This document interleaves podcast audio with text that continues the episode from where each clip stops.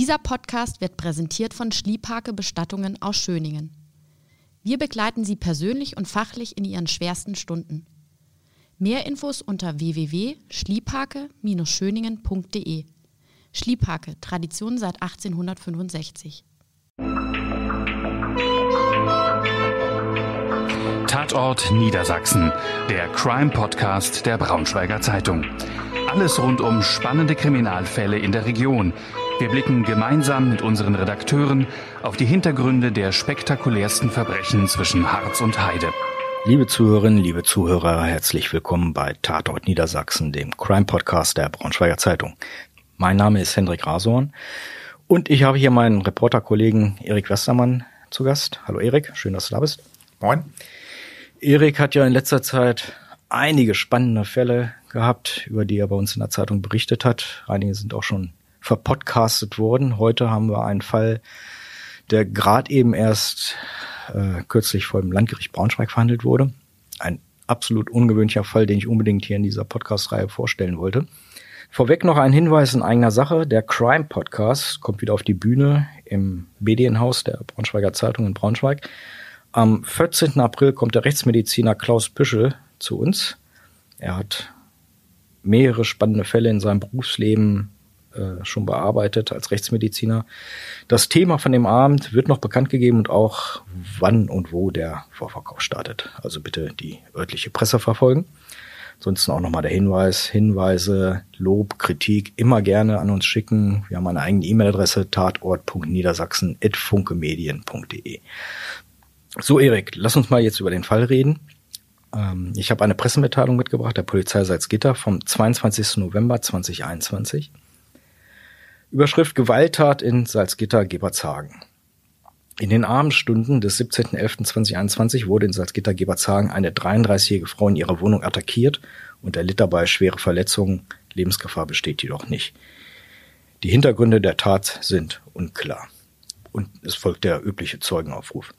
Vielleicht erstmal für die Mithörer, die nicht aus der Region kommen, Salzgitter, Gebertshagen, äh, für den Außenstehenden ist, ist ja alles Salzgitter sozusagen eins, aber es gibt ja mehrere Salzgitters.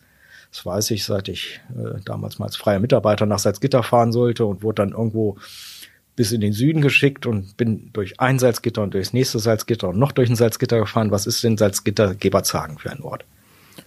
Ähm, Salzgitter Gebertshagen ist einer der eher also größeren äh, Stadtteile, allerdings, ich finde, doch sehr dörflich noch geprägt. Mhm. Ähm, so wirkt er, wenn man, wenn man dorthin fährt. Im Gegensatz zu zum Beispiel Lebenstedt, ähm, Verwaltungssitz und ähm, noch städtischer wirkend. Ähm, kleines Dorf früher gewesen und ähm, daraus ein bisschen gewachsen. Und ähm, der Teil, in dem wir uns jetzt bewegen, hier mit diesem Verbrechen ist ein Wohngebiet, ein reines Wohngebiet, viele Mehrfamilienhäuser, die da sind. Äh, Lektenwiese heißt der, mhm. die Straße, äh, in der das Ganze stattgefunden hat. Und das war auch ein äh, Mehrfamilienhaus, so ein zwei- oder dreistöckiges, ähm, äh, wie es da viele gibt. Mhm. Aber sehr ruhig eigentlich ähm, und ähm, jetzt kein Kriminalitätsschwerpunkt. Kein Milieu. Nein, kein Milieu oder, oder ähnliches, sondern mhm. wirklich ein reines Wohngebiet, in dem sich das zugetragen hat. Eine Erdgeschosswohnung eines Mehrfamilienhauses. Mhm. Die Polizei schreibt ja in ihrer Pressemitteilung von einer 33-Jährigen, die Opfer einer Gewalttat geworden ist. Was kannst du denn uns zu dieser Frau berichten? Also es handelt sich um eine äh, Frau, die dort alleine lebte, alleinerziehende Mutter zweier Kinder. Ähm, die Kinder waren allerdings zu dem Zeitpunkt nicht dort. Sondern beim Vater bin ich der Meinung. Ähm, sie ist eine Verkäuferin unter anderem, hatte zwei Jobs ähm, bei einer großen, einem großen Internetunternehmen im Lager ähm, gearbeitet, aber auch im Verkauf, ähm, im Einzelhandel. Mhm. Ähm, und äh, auch an diesem Tag war das so, dass sie, dass sie vorher beide Jobs ähm, abgeklappert hat, einen langen Arbeitstag hatte und dann am Abend nach Hause kam.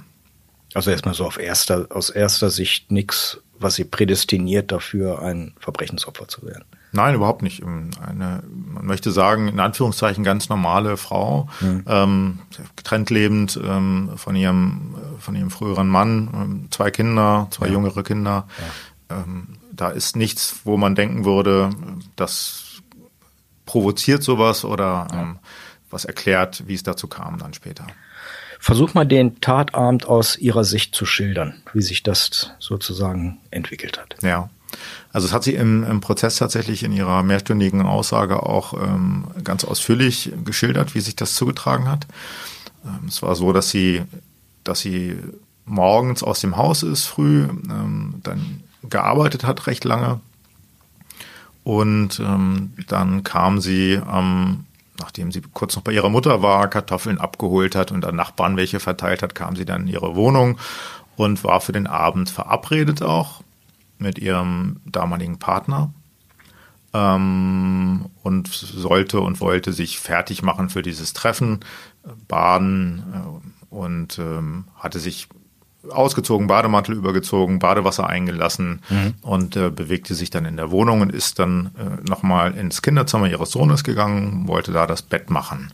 Ähm, strich ja dieses Bett glatt, diese Bettdecke. Und in dem Moment, ähm, als sie, hat sie irgendwie bemerkt, sagte sie, dass da etwas ist und dann schon traf sie der erste Schlag ähm, mit einem schweren Gegenstand am Hinterkopf. Das ist ja die absolute Horrorvorstellung Opfer im eigenen Haus einer Gewalttat zu werden und die dann noch tatsächlich so unvermittelt auf einen dann kommt. Genau so war das. Es ist ähm, quasi der, also eine Urangst, die der mehr oder weniger äh, berührt wird, dass man dort, wo man sich am sichersten fühlt, die eigenen vier Wände, ähm, dass man, dass das, dieser Ort quasi entweiht wird, um das mal so zu sagen. Ähm, und genauso ist es gewesen. Also sie, sie drehte sich dann um und sah dort ein, ein schwarz gekleideten, völlig vermummten Mann, von dem nicht mal die Augen zu sehen waren. Also der hatte sich eine Sturmmaske aufgezogen und die umgedreht, also so, dass man wirklich nichts erkennen konnte. Kapuze tief ins Gesicht gezogen, so schilderte sie das.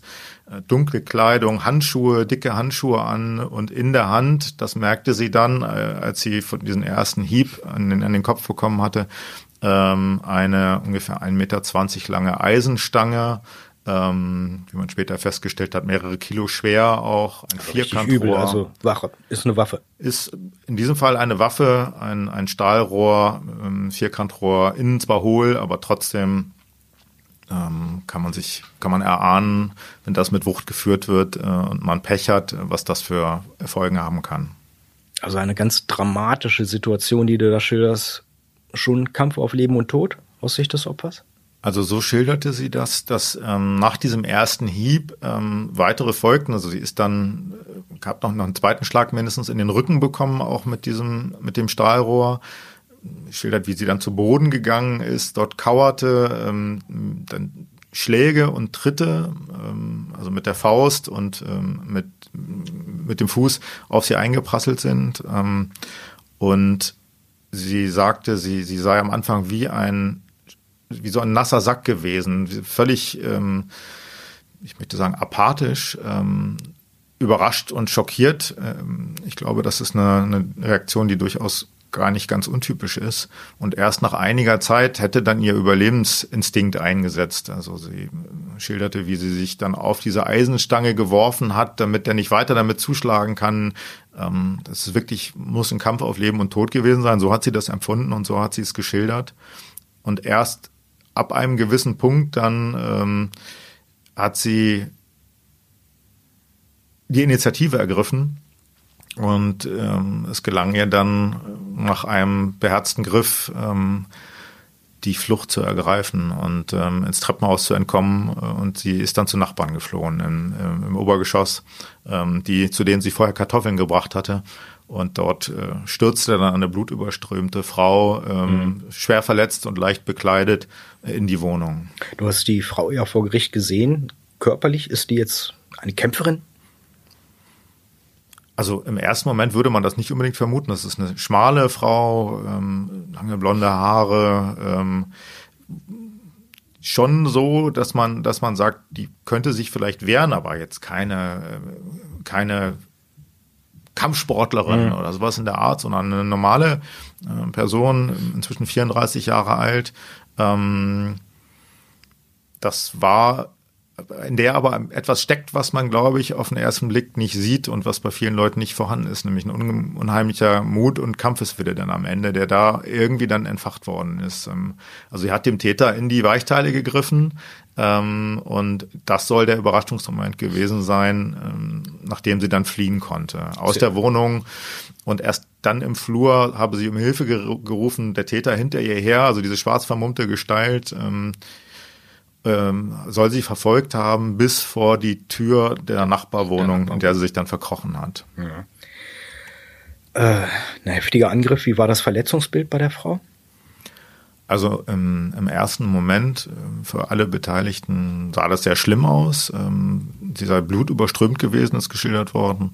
Ähm, der erste Polizist, der am Tatort dann eintraf, ähm, ein junger Beamter, der, glaube ich, zum ersten Mal so einen, so einen Einsatz hatte, der sagte, er hat zweimal hingeguckt, ob das Opfer überhaupt noch lebt. Mhm. Ähm, am Ende haben sich die, die körperlichen Verletzungen dann als schwerwiegend, aber ähm, nicht lebensgefährlich äh, entpuppt. Das ist ja gerade, wenn so Schläge Kopf gehen, Kopf ist sehr, die Haut sehr durchblutet, ne, dann sieht es natürlich auch oft gleich ganz schlimm aus. Ja, also es ist so gewesen, es gab den Verdacht, dass ähm, eine Schädelfraktur mhm. vorlag. Das konnte am Ende nicht mehr nachgewiesen werden. Auf den Bildern auch ähm, im Bereich Innenohr ähm, hat es wohl aber eine Verletzung gegeben. Mhm. Ähm, es gab eine. Also wir wollen es ja nicht kleinreden. Es war schon, sie hat was abbekommen. Ja, einiges Fall. abgekommen. Mhm. Äh, Verletzungen, unter denen sie auch, mit denen sie heute immer noch zu tun hat, ähm, wie sie es geschildert hat vor Gericht. Ähm, aber ähm, man kann sagen, körperlich zumindestens Glück im, im Unglück. Mhm. Ähm, also eine Gehirnerschütterung, Hämatome am, am ganzen Körper, äh, Zähne ausgeschlagen. Ähm, äh, solche Sachen sind schon passiert. Rippenbruch gab es auch. Ähm, also beileibe nichts, äh, nichts harmloses, aber nicht akut äh, lebensgefährlich. Ähm, so hat man das dann hinterher auch im Prozess eingeschätzt, der Rechtsmediziner. Potenziell schon, ja. gerade die Schläge gegen den Kopf, ähm, aber äh, in, dass es akut lebensgefährlich gewesen wäre, das ähm, war dann nicht so. Wir sind ja beide oft vor Gericht, erleben oft Opfer, gerade von Gewalttaten dann und das Körperliche, das ist dann schon meistens, wenn es dann zur Verhandlung kommt, ja ein paar Monate weg, sind ein paar Monate vergangen. Ähm, daran wird gar nicht mehr auch so dann zurückerinnert, sondern aber äh, was ein ganz großes Thema sind, sind die psychischen Folgen seiner Tat. Wie ist denn die Frau damit zurechtgekommen? Also es ist tatsächlich so, dass äh, ziemlich deutlich wurde im Zuge der Hauptverhandlung, je länger sie auch dauerte und je mehr es dann Richtung Urteil ging, wie belastend das Ganze mhm. für sie ist. Also es ist bis heute in, ähm, in Behandlung deswegen. Und ähm, eine posttraumatische Belastungsstörung wurde diagnostiziert. Ähm, und ähm, gerade zur Urteilsverkündung hat man es ja deutlich gemerkt. Also diese Frau zitterte am ganzen Körper, ja. machte so Übungen, um, um sich zu fokussieren, um, um nicht eine Panikattacke möglicherweise ähm, da zu erleiden im Gerichtssaal. Ähm, man, man sah es ihr auch einfach, man sah es ihr an. Sie war wirklich gezeichnet in dem Moment. Ähm, und ich glaube, das begleitet sie ganz intensiv, viel intensiver, als man das am Anfang vielleicht irgendwie erstmal so vermutet hatte. Mhm. Aber sowas kann man bis zu einem gewissen Grad, dann will man das vielleicht ja auch nicht nach außen dringen lassen. Aber da hat man es ganz, ganz deutlich gemerkt, wie, wie schwer das ist und was für eine, ähm, ja, was für ein Trauma das am Ende ausgelöst hat. Wie immer in solchen Fällen, Polizei kommt zum Tatort, guckt sich alles an. Gab es denn irgendwas, was die Ermittler verwerten konnten, an Spuren beispielsweise vor Ort? Also es gab einige Dinge, die man da vor Ort gefunden hat. Also keine Tatwaffe, die mhm. fehlte. Die fehlte auch äh, bis zum Prozess. Also die, Eisen, die Eisenstange. Die Eisenstange, genau, mhm. die das Opfer geschildert hat. Ähm, die war nicht vor Ort, ähm, hat man nicht gefunden. Ähm, man hat die Kampfspuren äh, gesichert, also Blutspuren äh, gab es einige in dem Kinderzimmer, ähm, auch an der Tür.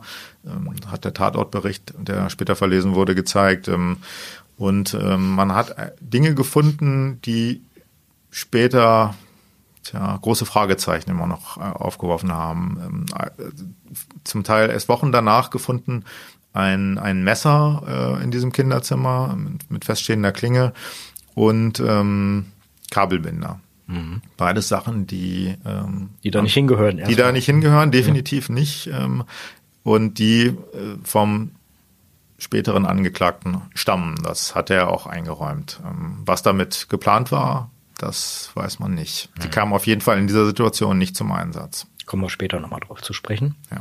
Gibt es Zeugen? Keine direkten Tatzeugen. Ähm, es war dieser Kampf zwischen Opfer und, und Täter.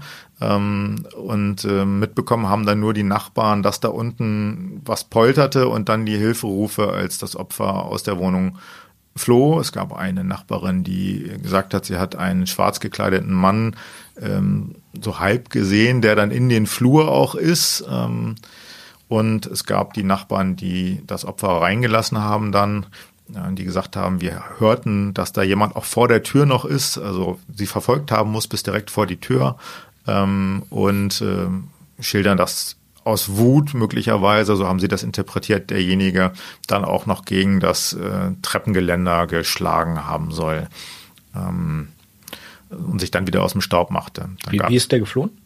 Er ist dann wieder, äh, nachdem er, nachdem diese Frau in dieser Wohnung äh, war, die Tür zu war, äh, er nicht an sie rankam, ist er offensichtlich wieder runter ins Erdgeschoss in die Wohnung des Opfers, ähm, und dann über den Balkon geflohen. Offensichtlich über den Balkon, Balkon gesprungen.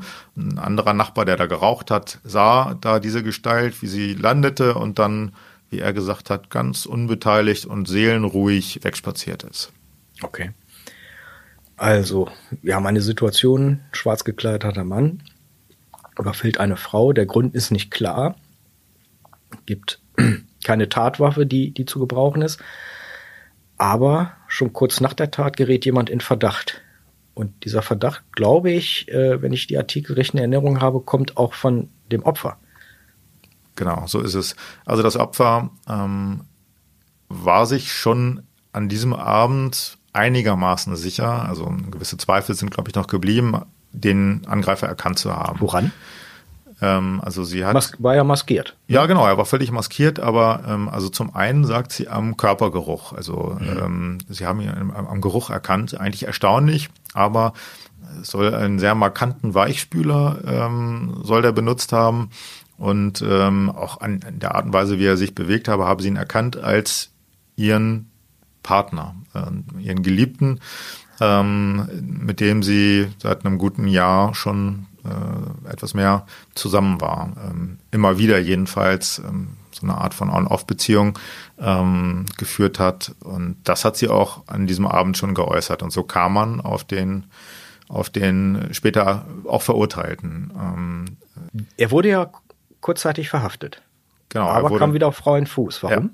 Also er tauchte, das ist eigentlich erstaunlich, ähm, tauchte an diesem Abend noch vor Ort auch auf und ähm, den Täter zieht zurück zum Tatort. Den mutmaßlichen muss man sagen, das Urteil ist noch nicht rechtskräftig, aber ja, ähm, er, er tauchte vor Ort auf mit einem mit einem Freund und dem Polizisten, einem, äh, der da vor Ort war, fiel auch auf, wie als man ihm das eröffnete, was passiert ist, äh, hier Partnerin schwer verletzt, äh, über, überfallen worden, ähm, würde man ja erwarten, dass jemand sich sehr besorgt zeigt, äh, vielleicht auch ja, so ein bisschen außer sich gerät vor, vor Angst und, und vor Sorge. Aber äh, der habe sehr cool und abgeklärt gewirkt. Ähm, das ist ihm aufgefallen, dem Polizisten unbeteiligt. Ähm, und das hat man dann auch vermerkt. Ähm, und kurz danach hat man ihn dann auch festgenommen, ähm, aber musste ihn mangels konkreter Beweise relativ schnell wieder laufen lassen. Mhm. Okay.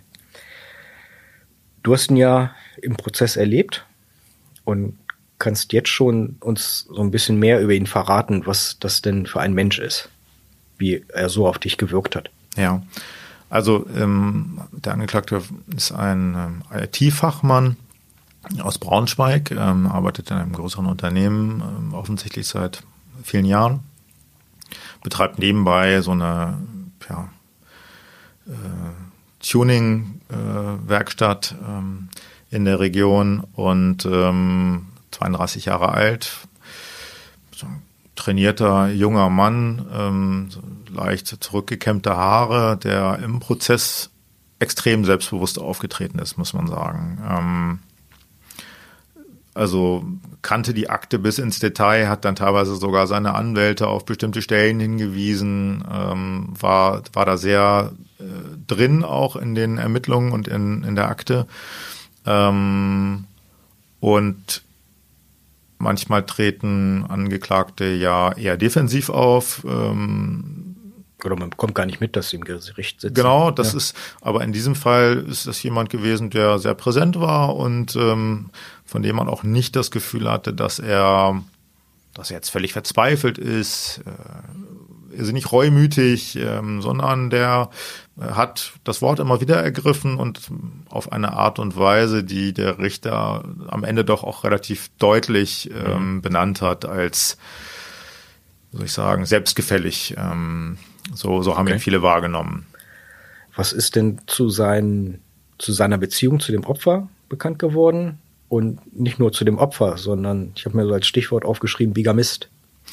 Ja, also es ist so gewesen, dass ähm, der, der Angeklagte ver eigentlich verheiratet war, auch selbst zwei Kinder hatte und ähm, auch immer wieder zurück ist zu seiner Frau offensichtlich. Also ähm, äh, so hat das Opfer das geschildert, also schilderten es Freunde von ihr dass es im Prinzip so ein ständiges Hin und Her war von Anfang an. Ähm, Freunde schildern es auch als toxische Beziehung.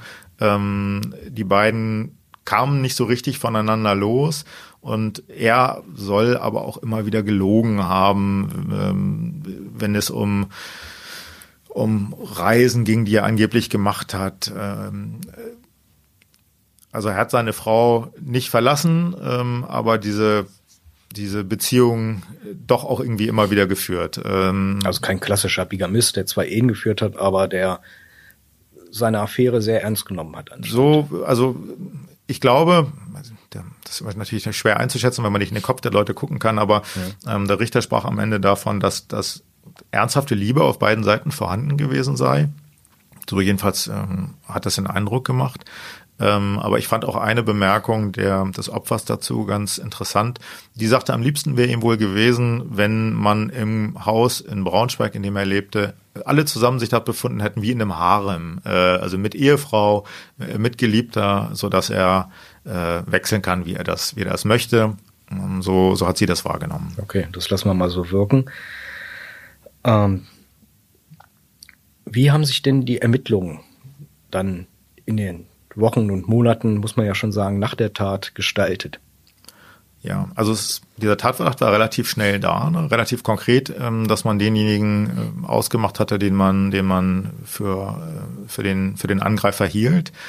Aber man ist mangels verwertbarer Spuren erstmal nicht weitergekommen. Und zwar eine ganze Zeit nicht. Also es war so, dass man Monate später noch äh, sagte, man steckt ja in der Sackgasse mehr oder weniger. Ähm, das reicht einfach nicht, vermutlich jedenfalls nicht, ähm, um Anklage gegen ihn zu erheben. Ja. Also es hat sich schon auf ihn fokussiert. Ja, man hat sich auf ihn fokussiert. Alternativen äh, gab es nicht. Gab es ne? nicht. Ja. Ähm, keine, keine Tatverdächtigen, sondern im Prinzip war klar, jedenfalls für die Ermittler, ähm, er ist es gewesen. Aber es ist ja manchmal auch gefährlich, wenn man sich auf einen, halt auf Ermittlerseite sozusagen auf einen Tatverdächtigen konzentriert und keine anderen Möglichkeiten in Betracht zieht, aber in dem Fall alles sozusagen was gab, hat auf ihn hingedeutet. Genau, also es gab, glaube ich, es ist nicht so, dass man sich, dass man keine anderen ähm, Optionen abgewogen hat, sondern ja, ja. schon schon so, dass das geprüft worden ist, aber es gab keine andere Konstellation, die irgendwie in Frage kam, zumal sie ihn ja auch mehr oder weniger deutlich auch erkannt hat. Ja. Ähm, und ähm, der Staatsanwalt sagte am Schluss auch bei der Urteils, also bei seinem Plädoyer ähm, sagte er, dass möglicherweise das Ganze sonst eingestellt worden wäre, wenn es nicht auf einmal neue Beweismittel gegeben hätte, die dann einen dringenden Tatverdacht äh, nahegelegt haben und auch für einen Haftbefehl gesorgt haben. Und jetzt kommen wir genau an diese Stelle, warum ich diesen Fall so außergewöhnlich finde und auch berichtenswert finde, weil nämlich das Opfer den Fall eigentlich gelöst hat, wenn man es genau nimmt. Juli 2022 Paukenschlaghaftbefehl wird gegen ihn erlassen. Warum? Was passiert? Ja, tatsächlich kann man das, kann man das ein bisschen überspitzt, aber genauso ist es am Ende. Sie hat, äh, sie ist Opfer geworden und sie hat den Fall am Ende selbst gelöst. Sie hat ihm auf jeden Fall die entscheidende Wendung gegeben.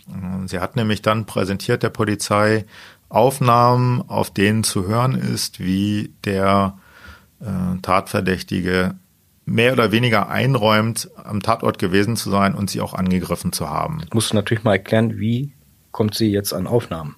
von ihm ran. Aufnahmen, die sie selbst gemacht hat, offensichtlich. Ja. Also es sind Aufnahmen aus äh, Videotelefonaten, mhm. ähm, die sie mit ihm geführt hat ähm, und die sie heimlich mitgeschnitten hat.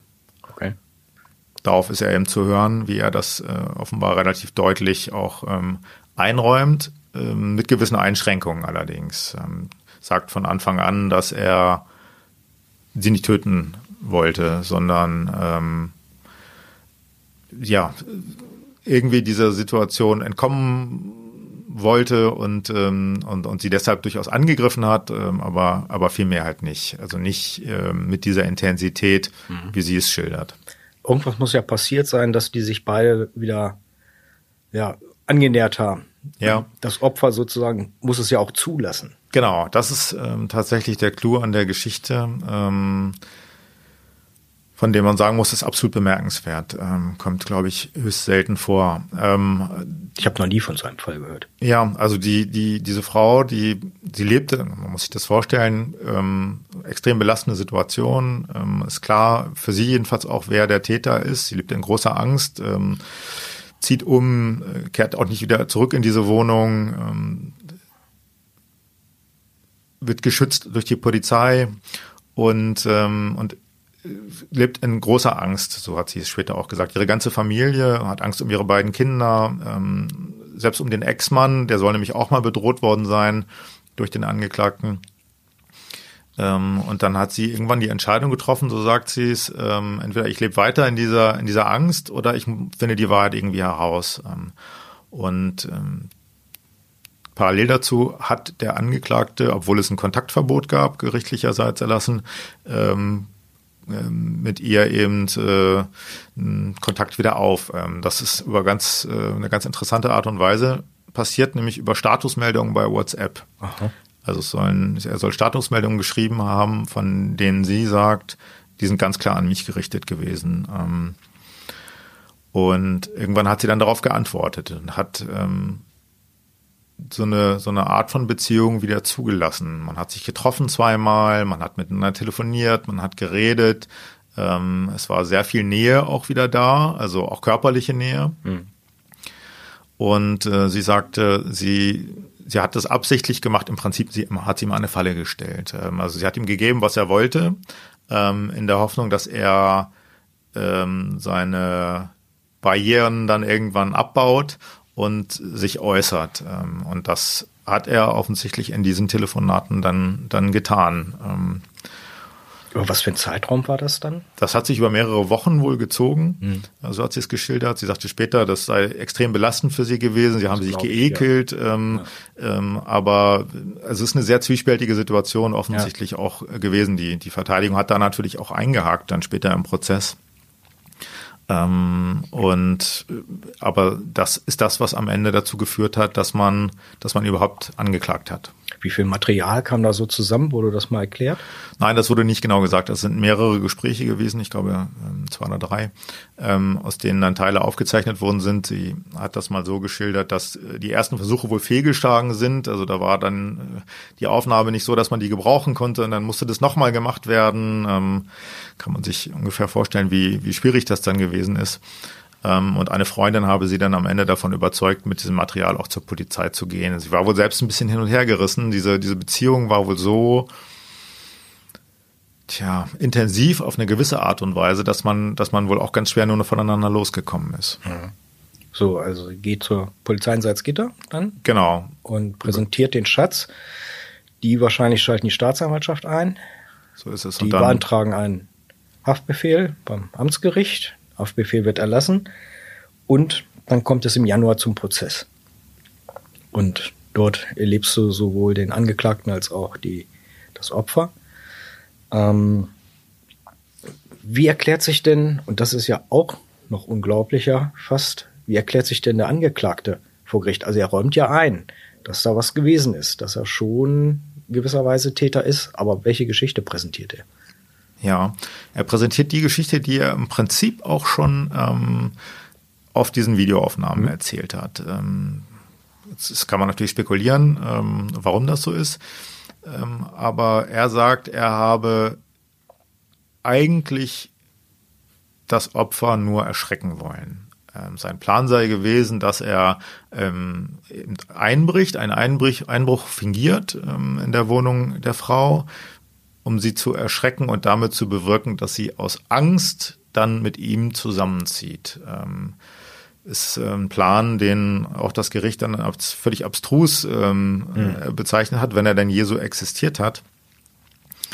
Und ähm, im Prinzip habe er ihr nie begegnen wollen, ähm, sondern nur den Fernseher schwarz ansprühen, glaube ich, hat er gesagt, und äh, die Scheibe einschlagen der, der Balkontür, ähm, damit es eben nach Einbruch aussieht und ähm, dass sie dann aus Angst vor dieser äh, vor diesem Bruch quasi ihrer Privatsphäre dann sagt, ich kann nicht mehr alleine leben ähm, äh, und ich möchte dann doch mit dir zusammenziehen, weil das war offensichtlich immer wieder ein Thema äh, zwischen den beiden, so ein Hin und Her auch.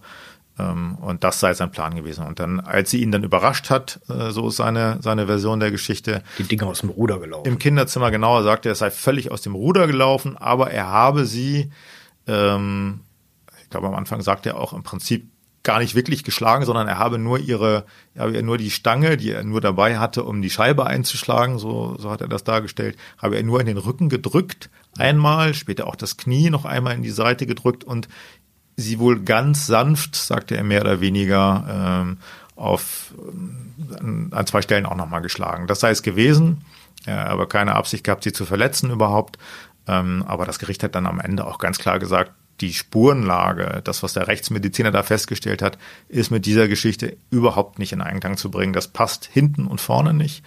So hat das Gericht das wahrgenommen und dann am Ende auch bewertet. Ähm, und äh, es sei, wie hat es der Richter gesagt, der verzweifelte Versuch aus den, aus den vorhandenen äh, Beweisen äh, irgendwie eine plausible, plausible Geschichte zu stricken. Ähm, aber das, das ist nicht gelungen. Wir nun zurück Polizei hat den Tatort untersucht, Messer gefunden, Kabelbinder gefunden. Wie wird denn das gewertet? Oder also, wie erklärt er sich denn dazu? Also seine Erklärung war, er habe einen Rucksack dabei gehabt äh, bei der Tat, in dem versehentlich sowohl diese Kabelbinder als auch das Messer noch drin waren, aus ganz anderen Gründen und das sei dann möglicherweise rausgefallen. Wird ja mal verrückter.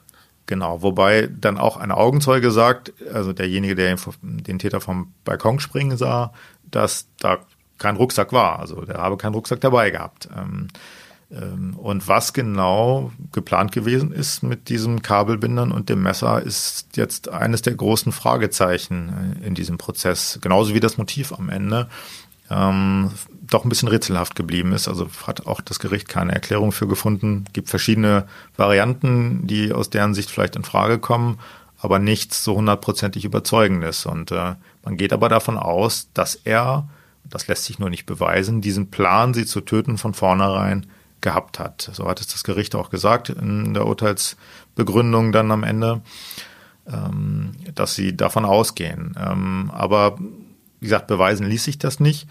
Und so hat man dann am Ende juristisch zu einer anderen Konstruktion gegriffen, nämlich man sagte, in dem Moment, in dem er dann zuschlug mit der Eisenstange von hinten gegen ihren Kopf, habe er eben mindestens billigend in Kauf genommen, dass sie zu Tode kommt, weil das Ganze heimtückisch passiert ist, ja. ähm, ist ein Mordmerkmal erfüllt. Ja. Ähm, und deswegen hat man ihn dann am Ende wegen versuchten Mordes verurteilt. Der Prozess hat ja auch noch für einige interessante Wendungen gesorgt. Ähm, es gab eine Zeugenbeeinflussung, eine versuchte.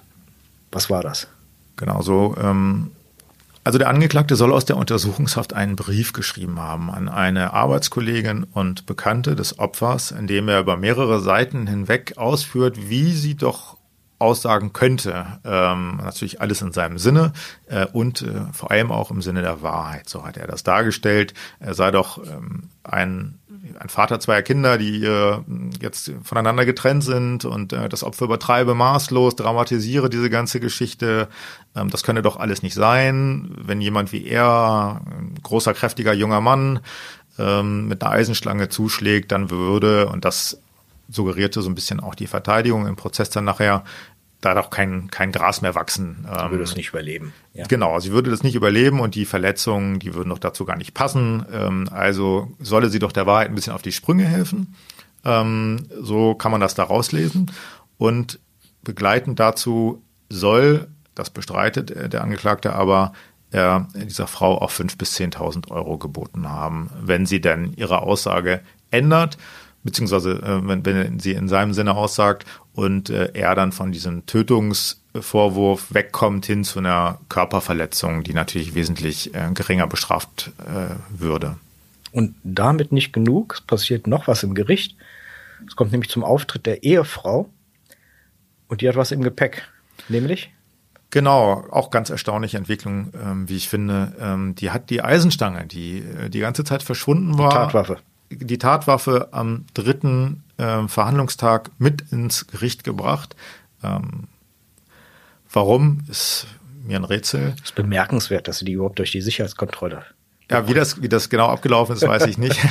Ich würde mal denken, dass es vorher aufgefallen ist, beziehungsweise sie es vorher gesagt hat. Vielleicht wurde es angekündigt, ja. Ja, ähm, aber äh, genau, es tauchte dann diese Waffe auf, die wurde begutachtet da, in Augenschein genommen. Ähm, alle haben sie einmal in die Hand genommen und gewogen und festgestellt, die ist doch gar nicht so leicht, dieses Stahlrohr, Vierkantrohr. Ähm, und das soll äh, dann über Monate auf dem Grundstück des Angeklagten gelegen haben. Warum hast du die mitgebracht? Um, um ihn zu belasten oder, oder also aus Bürgerpflicht oder, oder? Also man kann jetzt mal mutmaßen, dass das möglicherweise schon irgendwie abgesprochen geworden äh, gewesen ist. Ich kann es am Ende nicht beantworten. Um ihn okay. zu belasten, sicherlich nicht, weil sie okay. hat im, im Prozess keine Aussage gemacht. Als Ehefrau hat sie ja das ja. Recht äh, dazu ähm, und äh, darauf hat sie sich auch zurückgezogen. Es ist wohl aber so gewesen, dass sie im Ermittlungsverfahren durchaus in seinem Sinne ausgesagt hat und das wohl auch nicht unbedingt der Wahrheit entsprochen hat. Okay. Also so im Sinne von, äh, man deckt ihn und äh, behauptet, er sei zur, zur mutmaßlichen Tatzeit äh, zu Hause gewesen. Solche Sachen haben sich wohl zugetragen. Du hast ja betont, verurteilt ist er noch nicht, deswegen muss man ja auch immer noch vom mutmaßlichen Täter sprechen. Ja. Aber es scheint ja eine hochinteressante Person zu sein, Persönlichkeit auch zu sein. Ähm, Gab es einen psychiatrischen Sachverständigen in dem Verfahren? Nein, den gab es nicht. Ähm, es gab aber verschiedene Einschätzungen zur, zur Persönlichkeit des ähm, Angeklagten. Also angefangen bei dem Opfer, die ihn als, als Narzissten ähm, bezeichnet hat. Jemanden, der, der sehr auf sich selbst fokussiert ist, sehr von sich selbst überzeugt ist und für den es hauptsächlich um, die eigenen Interessen geht. Das ist auch sehr augenfällig gewesen. Sein, sein Auftreten ging schon sehr in Richtung, äh, in diese Richtung, also selbstgefällig, ähm, das äh, hat, haben verschiedene Beteiligte festgestellt, ähm, dass er so aufgetreten ist, ähm, hat eine ganz spannende Vita am Ende vom Heimkind äh, zu einem doch auch relativ erfolgreichen Geschäftsmann, allerdings mit Verbindungen, die auch so ein bisschen zweifelhaft sind. Also Bekannte von ihm sind äh, angeklagt inzwischen auch in einem größeren Fall mit Bezug zu VW hier in der Region. Ähm, ging da um äh, um Gegenstände, die aus dem äh, Lager bei Wendeburg äh, weggekommen sind. Äh, genau, relativ große äh, Beträge ja auch, die dahinter stehen sollen. Äh, und das sind mindestens gute Bekannte von ihm, die da, die dahinter okay. stecken. Okay. Das ist so, so ein bisschen das, ähm, das, der Hintergrund. Aber einen psychiatrischen Sachverständigen, der ihn begutachtet hätte, äh, den gibt es tatsächlich nicht. Ja, Narzisst fällt einem dazu ja gleich ein. Es gibt äh, Kriterienkatalog, mit dem man eine narzisstische Persönlichkeitsstörung abklopfen kann. Ähm, das sind die DSM-4-Kriterien, diagnostischer und statistischer Leitfaden psychischer Störung. Ich lese jetzt mal kurz vor und du sagst mir mal, ob das auf den Angeklagten passt. Ein übertriebenes Selbstwertgefühl, Fantasien grenzenlosen Erfolges, Ansicht, einzigartig zu sein, Verlangen nach Bewunderung, Anspruchsdenken, Ausnützen zwischenmenschlicher Beziehungen, Mangel an Einführungsvermögen, Neid, arrogantes Verhalten. Ist er damit charakterisiert? Was meinst du? So haben ihn verschiedene Beteiligte im Prozess auf jeden Fall wahrgenommen. Also fast alle dieser Kriterien oder dieser Merkmale, die gerade aufgezählt wurden, die tauchten auch ähm, auf in verschiedener Weise. Äh, der Vorsitzende der Schulgerichtskammer sagte am Ende zu dem Angeklagten, Sie sind ein bemerkenswerter äh, äh Angeklagter und das meine ich nicht positiv. Ähm, hat im Prinzip genau auf diese Dinge auch abgestellt. Ähm, mhm. Dieses, dieses selbstgefällige, fast schon arrogante Auftreten, ähm, dann die Worte, die er immer wieder an das Opfer auch gerichtet hat an verschiedenen Stellen, dass es ihm zwar leid tue und er sie nie habe verletzen wollen, aber im Prinzip hat er im nächsten Atemzug gleich schon nahegelegt, eigentlich bist du ja auch schuld an dem Ganzen, was da passiert ist. Ähm, also erstmal übertreibst du gnadenlos und dann wollte ich ja gar nicht, sondern du hast dann äh, mich ja da angegriffen äh, und so kam es dann am Ende dazu und eigentlich bist du schuld. Schlimm für das Opfer. Diese Umkehr, ähm, die hat man an verschiedenen Stellen immer wieder bemerkt und ähm, insofern passt das schon aber eine, wie gesagt, psychiatrische Diagnose ja. Äh, wurde, wurde nie gestellt. Und wir beiden sind ja auch keine Sachverständigen, was das angeht. Das ist dann eine vielleicht küchenpsychologische Interpretation der Dinge, ähm, aber klar, gewisse Beobachtungen macht man ja. schon. Ähm, und dieser Versuch, auch Leuten Leute zu beeinflussen, äh, zu manipulieren, das ist das, äh, was an, das Opfer immer wieder auch gesagt hat, dass so eine hervorstechende Eigenschaft von ihm ist. Das hat man zum Beispiel auch in diesem Brief sehr gut gesehen. Der wurde verlesen in Gänze und da hat man gemerkt, dass das auf wirklich subtile Art und Weise passiert. Es ist nicht so, dass der gedroht worden ist oder Aber hier mit dem denk Holzhammer. mal, ich bin ja, bin ja Vater, Kinder. Genau, ja. es wurde, es wurde, ich finde, sehr subtil und geschickt versucht zu argumentieren, ähm, so dass man am Ende doch durchaus auch sagen kann, stimmt, irgendwie hat er recht. Ähm, und, äh, und das so für sich annimmt, obwohl es möglicherweise mit der Realität nicht viel zu tun hat. Und auch das Opfer hat geschildert, wie sie es versucht hat, dem Angeklagten immer wieder recht zu machen und quasi seine Sicht der Dinge übernommen hat, äh, wie sie ihre Kinder immer weniger gesehen hat, um ihm zu gefallen, weil er das, weil ihm das nicht recht gewesen ist, dass die dann ja. da waren, ähm, und wie er sie manipuliert hat an verschiedenen Stellen, um ähm, ein Verhalten hervorzurufen, wie es in seinem Sinne ist. So wird das geschildert zumindestens von, von mehreren Beteiligten. Ähm, auch Freunde von, vom Opfer sagten, äh, dass sie das so wahrgenommen haben. Die Mutter fand ihn wohl sehr unangenehm, ähm, gab Freunde, die ihr von der Beziehung abgeraten haben und äh, sie gedrängt haben, das zu beenden, die sich abgewendet haben am Ende auch. Ähm, aber gegen all diese Widerstände war sie doch irgendwie an ihn gebunden ähm, und ist da nicht, ist nicht losgekommen so richtig von ihm. Am Ende der Beweisaufnahme steht das Urteil. Wie lautete das? Der Angeklagte wurde in diesem Fall zu äh, neun Jahren Haft verurteilt wegen versuchten Mordes. Damit ist das Gericht sogar zwei Jahre über das hinausgegangen, was die Staatsanwaltschaft gefordert hatte. Ähm, die Verteidiger hingegen, die wollten ähm, eine Bewährungsstrafe oder eine Strafe, mit der er noch in den offenen Vollzug ähm, hätte gehen können, also zwischen zwei und vier Jahren.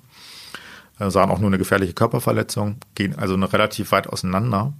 Aber das Gericht ist sehr deutlich geworden in seiner Urteilsbegründung dann am Ende auch.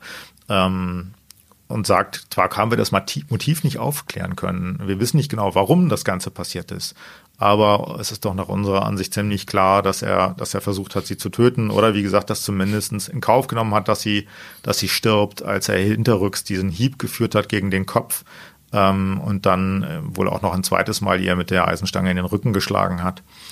Ähm, so ist man dann äh, am Ende dahin gekommen.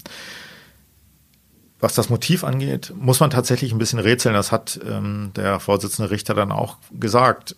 Warum hat er sie möglicherweise töten wollen? Am Anfang ging die Staatsanwaltschaft mal davon aus, dass äh, das möglicherweise war, weil er zurück wollte zu seiner Ehefrau und sie deswegen irgendwie aus dem Weg schaffen wollte. Mhm. Ähm, da ist man aber schnell wieder von weggekommen.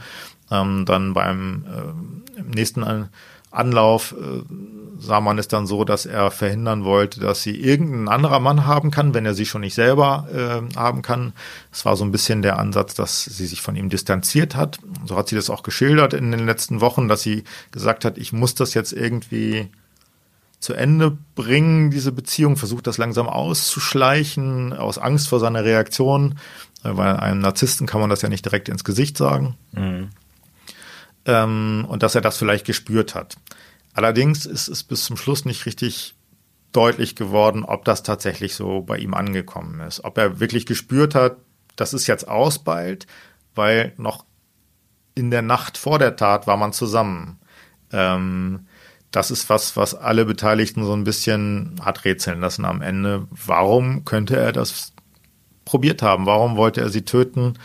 Ähm, aber am Ende kann man natürlich nicht in den Kopf äh, hineingucken der Menschen. Ähm, dass ein Plan da war, das hat das Gericht bejaht.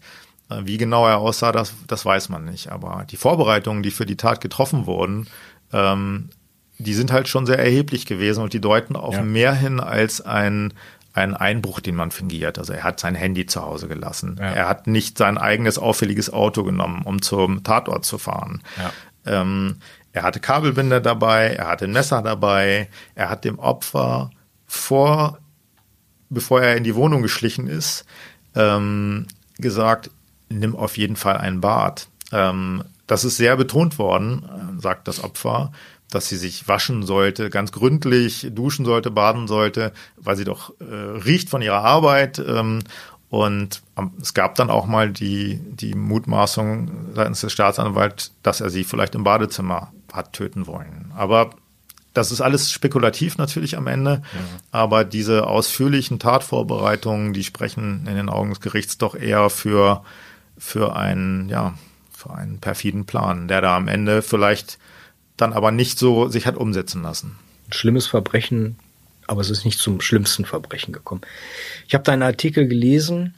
Ich fand es ganz anschaulich und auch vielsagend, wie das Opfer und vor allen Dingen der Angeklagte bei der Urteilsverkündung reagiert haben. Kannst du das nochmal berichten?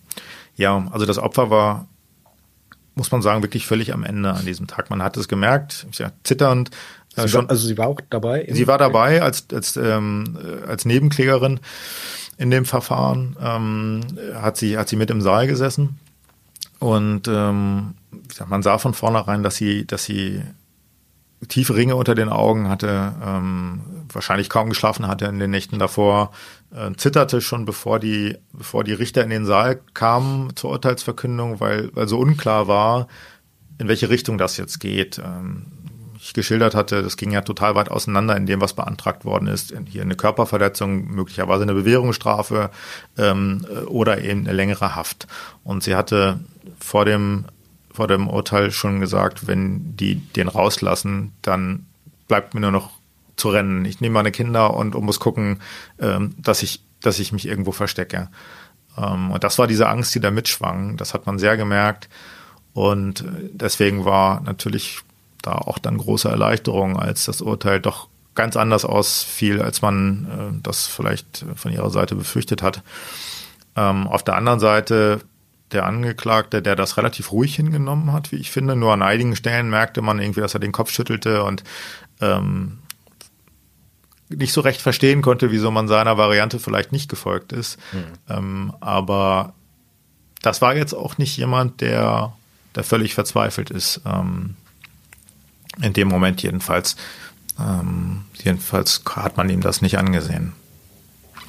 Das war so die Konstellation zur Urteilsverkündung. Ja, wirklich ein unglaublicher Fall, der keinen unberührt lässt, glaube ich, der davon einmal gehört hat. Eine Frage stellt sich mir noch. Und zwar, Juristen haben ja so eine Konstruktion für sich. Das bedeutet die Früchte vom verbotenen Baum, die man nicht benutzen darf in Strafverfahren. Jetzt wäre ich eigentlich davon ausgegangen, heimlich aufgenommene Telefongespräche, Videogespräche, die könnten eigentlich einem Beweisverwertungsverbot unterliegen. Aber hier waren sie eigentlich der zentrale Baustein, um den Angeklagten zu überführen. Warum? Warum durften die genutzt werden? Also es ist nicht so, dass äh, es ein, ähm, so hat man mir das auch nochmal erklärt, ein pauschales äh, Beweisverwertungsverbot Verbot gibt in solchen Situationen, okay. sondern ähm, ja, es ist eigentlich so, dass die private Kommunikation geschützt ist. Man mhm. darf nicht einfach heimlich was mitschreiben, aber ähm, um zum Beispiel ein Verbrechen zu enthüllen, äh, um da den Beweis liefern zu können, kann das durchaus dann am Ende zulässig sein. Ähm, es ist auch so, dass die Verteidigung der Verwertung dieses Beweismittels nicht widersprochen hat. Ähm, und äh, das hätten sie tun können, hätten damit wahrscheinlich aber eh keinen Erfolg gehabt. Deswegen hat man vermutlich davon abgesehen. Hm. Ähm, es gab auch keinen Strafantrag seitens des Angeklagten gegen das Opfer. Auch das wäre möglich gewesen. Ähm, das ist nicht erfolgt. Und ähm, das sind so zwei, zwei Hinweise darauf, ähm, dass es aus juristischer Sicht wahrscheinlich eh vergebens gewesen wäre. Ähm, vermutlich hätte man das Verfahren auch eingestellt gegen die Frau. Also es kann unter besonderen Umständen durchaus ähm, ein, ein zulässiges Mittel sein, das dann aufzuzeichnen. Zumal es sich um ein Videotelefonat gehalten handelt hat. Mhm. Nochmal ein bisschen anderer Charakter als ein, ein reines äh, Gespräch, weil man immer damit rechnen muss, dass vielleicht auch jemand, äh, die Kamera äh, geht auch über Lautsprecher immer an in solchen Situationen ähm, dass das jemand mitbekommt. Also eine etwas weniger intime Art der Kommunikation vielleicht. Okay. Ja, lieber Erik, vielen lieben Dank, dass du uns heute diesen Fall vorgestellt hast. Liebe Zuhörerinnen, liebe Zuhörer, ich bedanke mich fürs Zuhören und hoffentlich bis bald beim nächsten Podcast von Tatorten der Sachsen. Mehr Podcasts unserer Redaktion finden Sie unter braunschweiger-zeitung.de slash podcast.